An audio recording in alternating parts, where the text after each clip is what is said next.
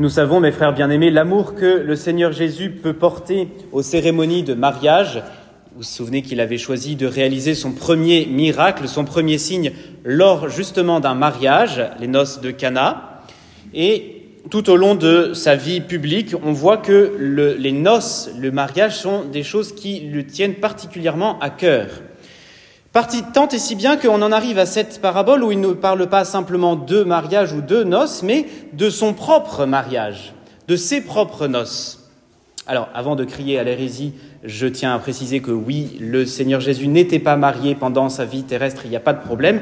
Il n'empêche que, dans cette parabole, il nous parle des noces du Fils du grand roi, qui n'est autre que lui-même le Fils de Dieu.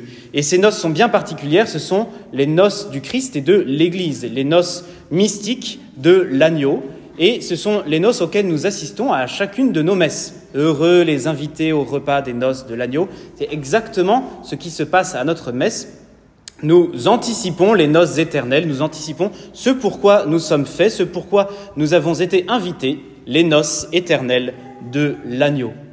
Nous sommes ces invités-là, et nous sommes parfois ces invités qui sommes peut-être un petit peu négligents vis-à-vis de l'invitation qui nous est faite. On pourrait croire dans un premier temps que cette parabole est un peu invraisemblable, parce qu'on nous parle quand même d'un mariage princier, et on nous parle de personnes de qualité qui sont invitées, qui ont la qualité requise pour être invitées à un mariage princier, et on voit que ces invités-là, précisément ceux qui ont la qualité requise, n'en ont rien à faire de ce mariage princier. Ils passent à côté, ils passent outre. Non seulement ils n'en ont rien à faire parce qu'il y en a certains qui ont des activités qu'ils font passer au-dessus de cette invitation, l'un son commerce, l'autre sa ferme.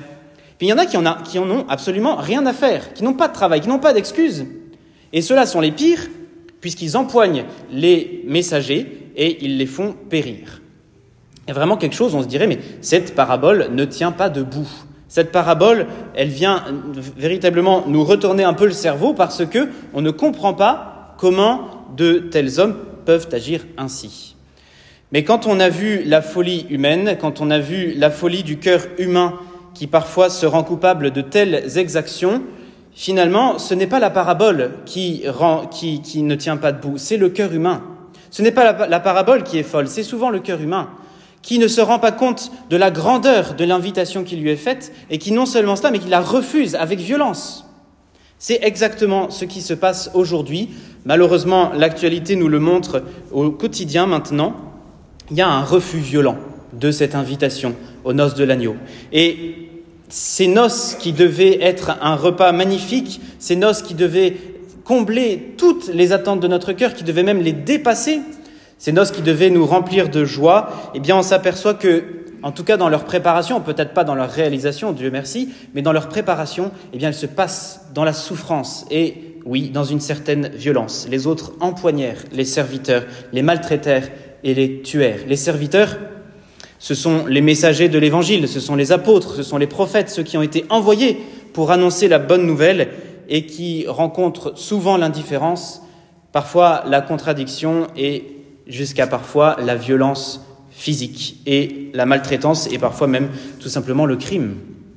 Voilà ce à quoi nous sommes réduits, mes frères bien-aimés, un mariage qui tourne mal, un mariage qui n'aurait certainement pas gagné l'émission 4 mariages pour une lune de miel, hein, clairement.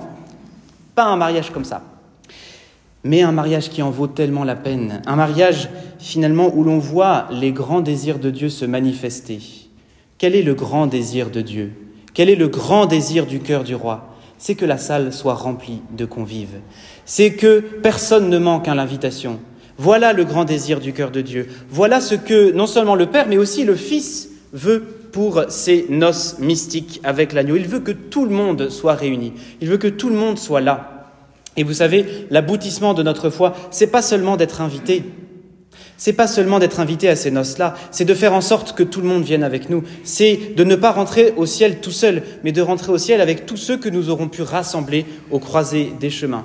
Trois fois, le Seigneur envoie des messagers. Trois fois dans cette parabole, le Seigneur envoie des messagers pour inviter, d'abord des personnes de qualité qui malheureusement font preuve de beaucoup d'indifférence et de violence, et la troisième fois, pour ouvrir les vannes, pour vraiment annoncer vraiment la bonne nouvelle à tout le monde et inviter, les, inviter tous ceux que l'on rencontre au croisé des chemins. Il y a une universalité, il y a quelque chose de grand, de gigantesque. L'évangile, il n'est pas fait que pour un petit nombre restreint de personnes. Il n'est pas fait pour un petit nombre de personnes qui se croient supérieures aux autres et qui n'en ont rien à faire du salut du monde. Non. L'évangile, il est fait bien sûr pour nous tous ici rassemblés, il est fait pour notre Église, mais il est fait aussi pour ce qui n'est pas encore l'Église, pour que l'Église puisse rassembler dans son sein tous ceux qui ne connaissent pas encore l'Évangile. Et c'est notre tâche de chrétiens non seulement d'être invités, mais d'être messagers. D'être invités à cette noce, mais aussi d'être serviteurs. D'être invités à cette noce, mais de discerner dans nos frères, ceux qui ne connaissent pas encore le Christ, des invités eux aussi, qui ne connaissent pas encore leur invitation. Et c'est vraiment le comble de notre bonheur, c'est le jour où nous aurons partagé ce sentiment du cœur de Dieu. Pas seulement lorsque nous aurons pris conscience de notre dignité d'invité aux noces de l'agneau, mais lorsque nous aurons pris conscience que notre cœur partage ce désir fou de Dieu de voir la salle remplie de convives. Il nous reste à voir, il nous reste à voir ce curieux invité qui n'a pas revêtu le vêtement de noces. Et celui-là fait complètement partie de la parabole, mais c'est quelqu'un que nous avons ramené avec nous à la croisée des chemins, ou c'est peut-être nous-mêmes qui n'avons pas revêtu ce vêtement de noces. Et on pourrait dans un premier temps se dire, bah là aussi la parabole, elle n'est pas si bien écrite que ça, puisque justement on nous a dit que ce sont des personnes qu'on a, euh, qu'on a rassemblées à la croisée des chemins, sont peut-être une personne qui n'a pas eu le temps de revenir chez elle pour mettre un vêtement digne d'un repas de mariage. Est-ce qu'on peut vraiment le blâmer de ne pas porter le vêtement de noces, de ne pas l'avoir revêtu? Dans un premier temps, on peut se dire, ben non, on l'a quasiment forcé de rentrer dans ce, dans ce, ce repas de noces. Est-ce que vraiment c'est légitime euh, d'user d'une telle, d'une telle, euh, d'être si difficile avec cette personne-là? Parce que le châtiment qui lui est réservé ne fait vraiment pas envie. Alors il y a une manière d'expliquer, il y en a beaucoup d'autres, mais il y en a une manière d'expliquer, une interprétation qui me plaît beaucoup, c'est que il est probable qu'à l'époque de Jésus, pendant les mariages, on proposait à l'entrée de la salle de noces un vêtement de mariage, une sorte d'étole qui pouvait couvrir les épaules et qui marquait notre appartenance à ce mariage, qui marquait le fait que on était eh bien euh, de la soirée, on était de la partie.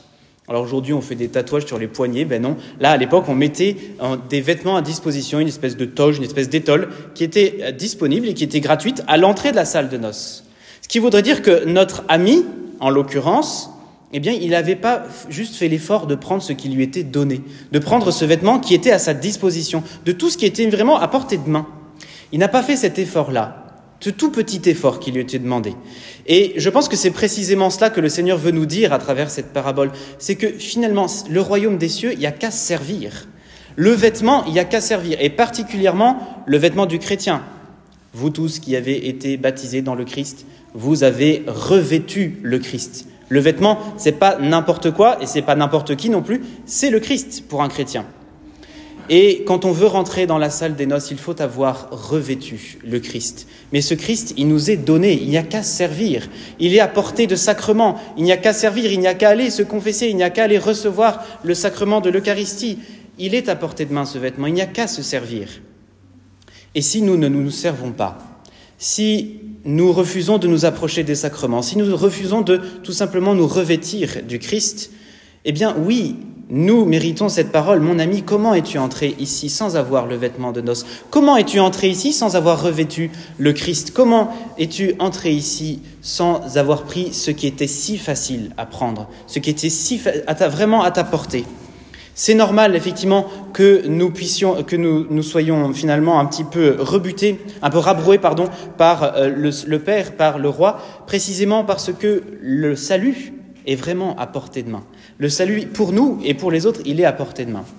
Alors, nous avons, nous avons, bien besoin de le comprendre et nous avons bien besoin aussi de comprendre que tous ceux que nous ramenons, nous ne les ramenons pas pour être simplement nos amis avec qui nous serons au ciel. Nous les ramenons pour qu'ils puissent eux-mêmes revêtir le Christ, pour que nous-mêmes nous soyons tous unis dans l'Église du Christ, que tous nous puissions participer à ces noces mystiques de l'agneau. Parce que, en tout état de cause, l'Église qui va épouser le Christ, l'Église qui célèbre ses noces avec le Christ, c'est nous-mêmes.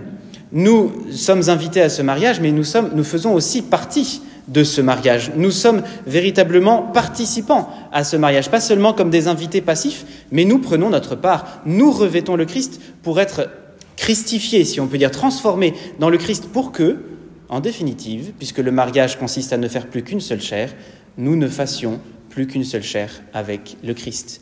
Et voilà pourquoi, voilà pourquoi la Sainte Messe est l'anticipation la plus belle des noces de l'agneau, parce que nous recevons la communion et avec le Christ, nous devenons une seule chair. Voilà ce que nous vivons à chacune de nos messes. Nous anticipons les noces éternelles. Nous ne faisons plus qu'une seule chair. Puis avec le Christ, nous sommes mariés.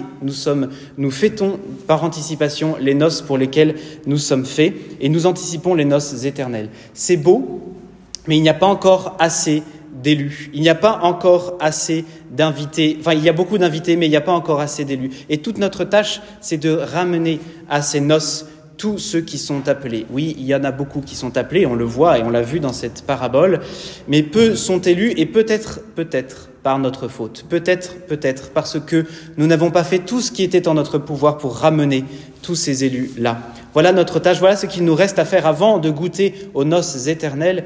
Il nous faut déjà goûter les noces de l'Eucharistie et faire goûter aux autres le plus possible ces noces de l'Eucharistie, rassembler tout toutes ces personnes dans le giron de la Sainte Église pour pouvoir leur permettre de goûter à la chair du Christ et que tous ensemble nous puissions ne faire plus qu'une seule chair avec le Christ. C'est véritablement là que nous aurons satisfait nos plus grands désirs qui sont les plus grands désirs de Dieu, non seulement que la salle soit remplie de convives, mais que tous nous ne fassions qu'une seule chair avec le Christ. Amen.